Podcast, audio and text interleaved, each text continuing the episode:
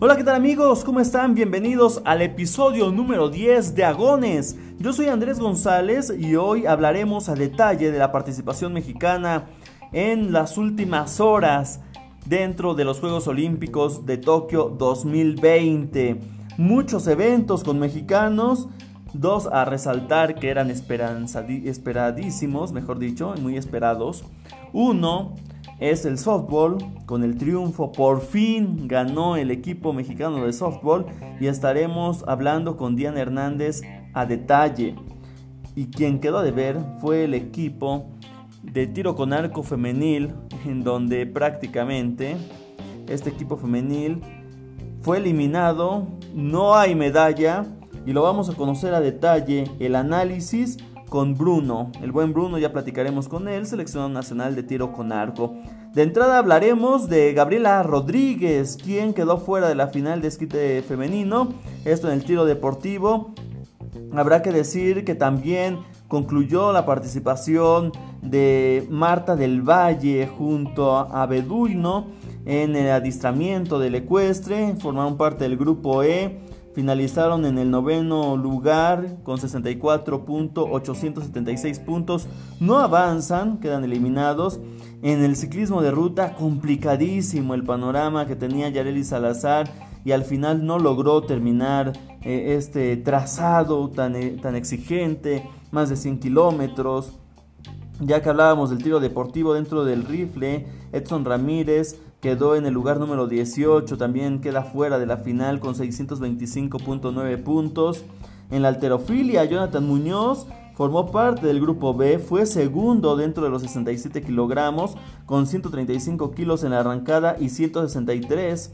También eh, acumuló 298 y de esta manera queda eliminado Jonathan Muñoz.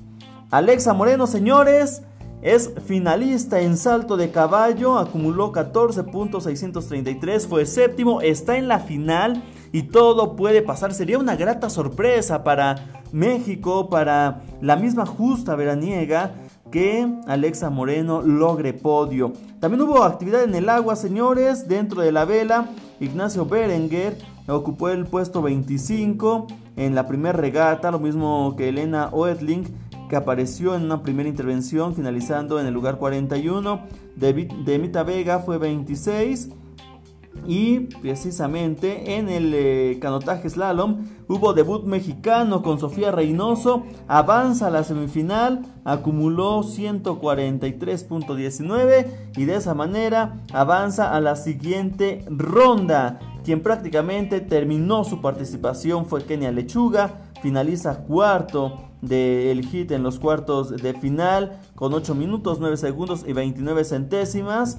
Va a la semifinal CD sin aspiración de medalla, pero le, le va a favorecer para sumar en el ranking olímpico. Así las cosas, vamos a tomar un respiro y volvemos para hablar de softball.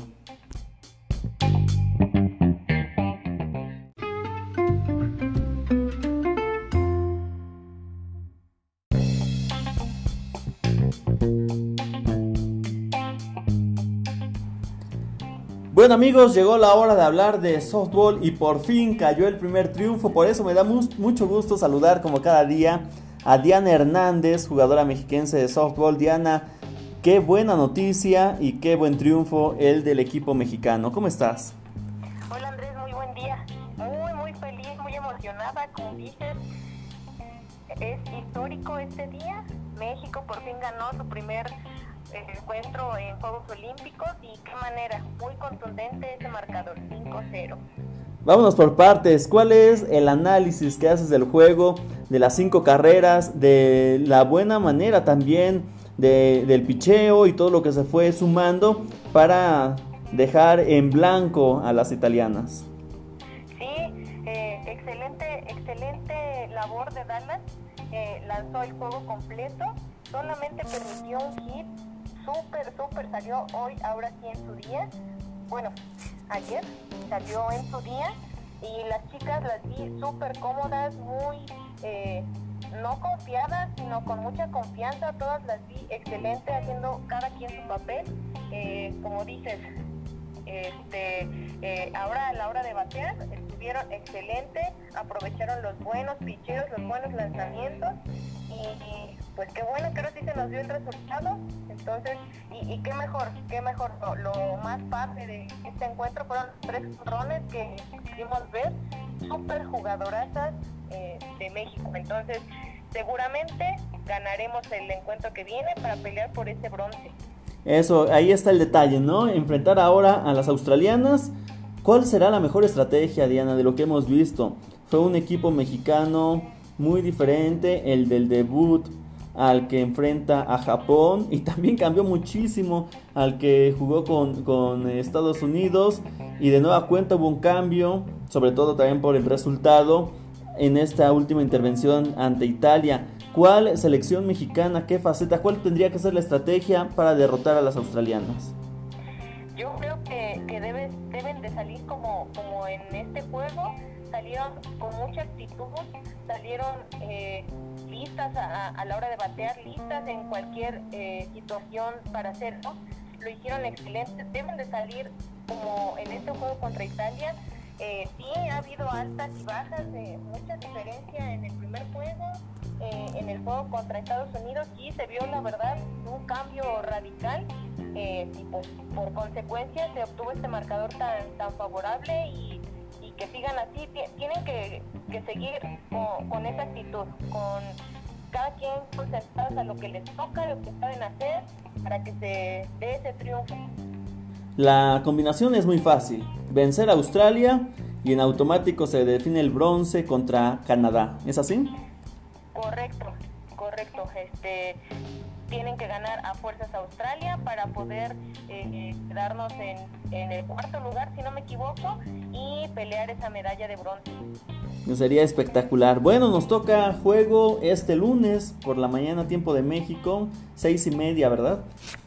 Eh, sí, creo que sí es a las 6, en punto de las 6. 6 de la mañana, es cierto. Eh, centro de México, ahí serán las 20 horas. Ahí estaremos al pendiente y por supuesto que más tardecito hablaremos contigo para que ojalá y seguramente hablemos de ese partido por el bronce. Sí, esperemos que, que sea eh, otra medalla para, México y qué mejor en este, este, equipo y por primera vez México participando en ello sería histórico. De hecho ya es histórico, entonces ojalá estemos platicando del bronce. Sí, sería espectacular decir que en softball las mexicanas se cuelgan una medalla. Diana, muchas gracias de nueva cuenta por tu tiempo. Estaremos muy al pendiente y de nueva cuenta tendremos enlace telefónico contigo para saber cómo le fue al equipo mexicano contra Australia. De acuerdo, Andrés, muchísimas gracias. Ahí está, amigos, tomemos un respiro y volvemos para hablar del resto de los resultados de los deportistas mexicanos en Tokio 2020.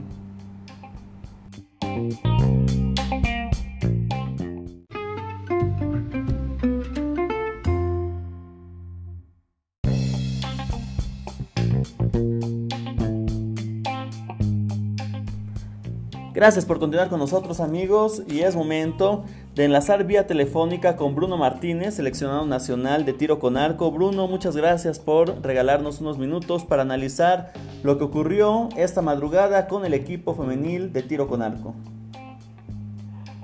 Sí, fue, este, antes que nada, gracias por invitarme.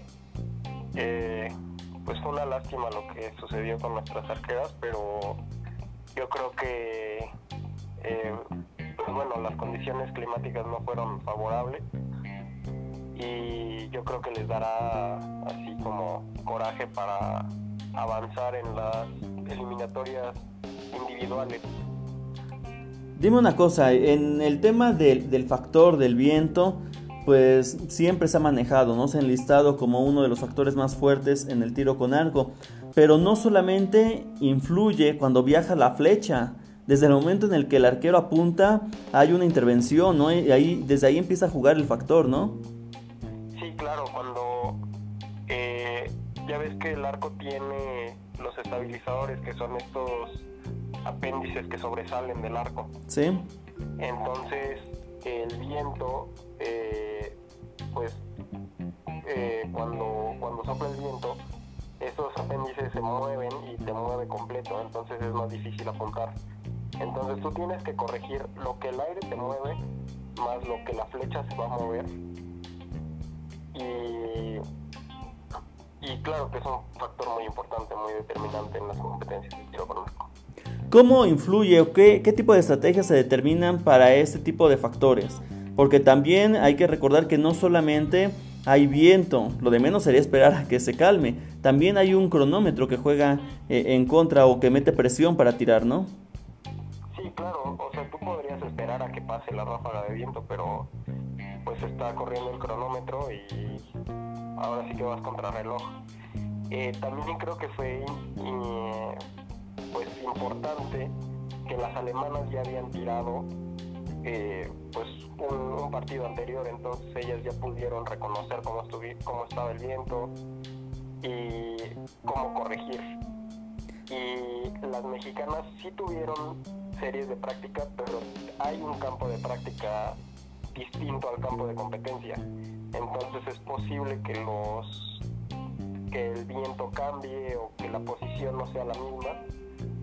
Eh, y pues sí, es a lo, que iba, precisamente porque de repente suena a ventaja, ¿no? Que tiras bien en la clasificación, pasas by, si no hay viento está perfecto, está fenomenal. Pero cuando hay otro tipo de situaciones, se convierte en una desventaja y es ventaja para el equipo que sí tiene que eliminarse, porque como bien dices, ya analizan y por lo menos ya están familiarizadas o tienen bien identificado eh, el viento. ¿no? no es lo mismo que, que, sea una percepción y que sea una postura de palabra a también haber tirado bajo esas condiciones, ¿no? Claro, el clasificar alto, por ejemplo, en el caso de México, la ventaja que daba es que teníamos un partido, por así decirlo, gratis y que como estaban clasificadas en segundo, no estaban en la llave de las coreanas, entonces les tocaría enfrentarlas hasta la final. Eh, pero sí, desgraciadamente el, aire estaba pues fuerte y difícil de leer. Y pues como dices, las alemanas tuvieron una ronda completa de reconocimiento que faltó en el equipo mexicano. Ahora, vendrá el turno del equipo varonil, que sabemos que la delegación mexicana no logró calificar o tener representativo, pero se ha dicho muchas cosas de, este de esta ausencia, eh, Bruno. Tú, por supuesto, que al formar parte de la selección de tiro con arco, sabes a detalle, ¿no? Cada, cada proceso, cada situación, como nosotros o como muchas personas que, conocemos simplemente a distancia, no es lo mismo que estar dentro del equipo. ¿Cómo se percibió? ¿Cómo al no lograrse? ¿Cómo lo tomaron? ¿Con qué filosofía? ¿Qué fue lo que ocurrió? ¿Cómo se analizó dentro del equipo nacional la ausencia del equipo de tiro con blanco en los Juegos Olímpicos de Tokio 2020? Eh, pues yo creo que eh, todos esperábamos a que clasificaran los hombres porque venían con un equipo muy fuerte. Eh, el equipo era Javier Rojas de Querétaro, Ángel Alvarado de Michoacán, y el abuelo Álvarez de Baja California. Eh, y venían teniendo una racha muy buena, están tirando muy bien, pero pues así es, así son los deportes, no, no perdonan y, y, es el que tenga el mejor día. La verdad sí fue doloroso porque esperábamos llevar equipo completo, pero pues no, no, no se dio y, el abuelo está ya solo, bueno, solo de los hombres. Eh, pero pues creo que aún hay un camino por recorrer y la meta ahora está en 2024. De acuerdo, al final quedan cuatro opciones para subir al podio, ¿no? Con las tres mujeres, con el abuelo, y estaremos muy al pendiente porque así como se esperaba que fuera una medalla en el equipo femenil, no había tanta certeza en el mixto y se dio. Entonces todo puede pasar, Bruno, estaremos muy al pendiente y cuando eh, tengamos la próxima intervención mexicana estaremos también enlazando contigo. Muchas gracias, Bruno. Claro que sí. Manténganse pendientes porque el equipo no no está derrotado, como dices, todavía hay cuatro oportunidades de medalla y, y hay, que, hay que ponerle atención a estos arqueros porque realmente prometen mucho. Exactamente, de acuerdo contigo Bruno. Vamos a un corte amigos y volvemos para hablar del resto de la actividad de los mexicanos en Tokio 2020.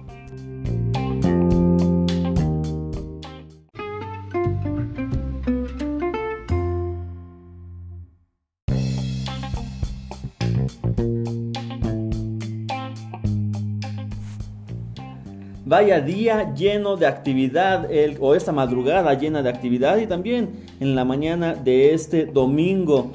Nos falta hablar de Melissa Rodríguez, nadadora mexicana, quien finalizó en el sexto dentro de los 100 metros pecho. Tiene pase a semifinales también. Melissa tendrá actividad dentro de los 200 pecho y de esa manera es una de las tres representantes mexicanas en la natación, que fue lamentable el poco número de mexicanos en, una, en un deporte tan común, con, tiene la infraestructura en nuestro país para tener nadadores, pero bueno. En el tenis, señores, dentro del dobles, Renata Zarazúa y Yulana Olmos quedaron eliminadas ante las españolas Badosa y Sorias. De esta manera, con parciales de 6-2, 6-7, 7-6 y 10-7. Las mexicanas fueron eliminadas en la primera ronda. Ya decíamos del tiro con arco. Y comenzó la actividad en los clavados. Dolores Hernández y Caro Mendoza, Carolina Mendoza, ingresaron a competencia dentro de los 3 metros sincronizado. Fueron 8 duplas las que avanzaron de manera directa a la final. En 5 eh, clavados, los primeros con límite de dificultad y después ya vino la apertura y al menos durante las primeras tres rondas fueron octavas, estuvieron al fondo de esta tabla clasificada, después en el penúltimo ascienden al sexto y finalizan en cuarto lugar de esta final de los 3 metros sincronizados femenil con 275.10 puntos. Así las cosas en el tema de los mexicanos. Por último hablaremos de la selección mexicana de fútbol dio una gran exhibición ante Francia, o Francia fue flojísimo, algo sucedió. Enfrentan a Japón y arrancaron con una inercia, una confianza impresionante que sugería y hacía creer que llegaría el segundo triunfo. Las cosas no fueron así. Una buena jugada por parte de Japón con un balón filtrado, servicio al área y ponían el primero de ventaja. Un penal de nueva cuenta que, cae en contra del equipo mexicano, 2 por 0.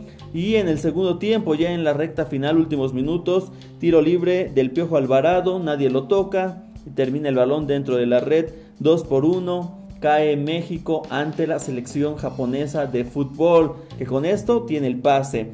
Ojo, porque Francia le ganó a Sudáfrica y no tiene el pase todavía México, no lo tiene, lo va a definir ante Sudáfrica, que leíamos a David Medrano, que está muy cerca de la selección olímpica mexicana de fútbol varonil. Y decía, Sudáfrica ataca muy bien, pero defiende muy mal. Ojalá que tenga buen compromiso México a media semana, también por alrededor de las 6 de la mañana, miércoles.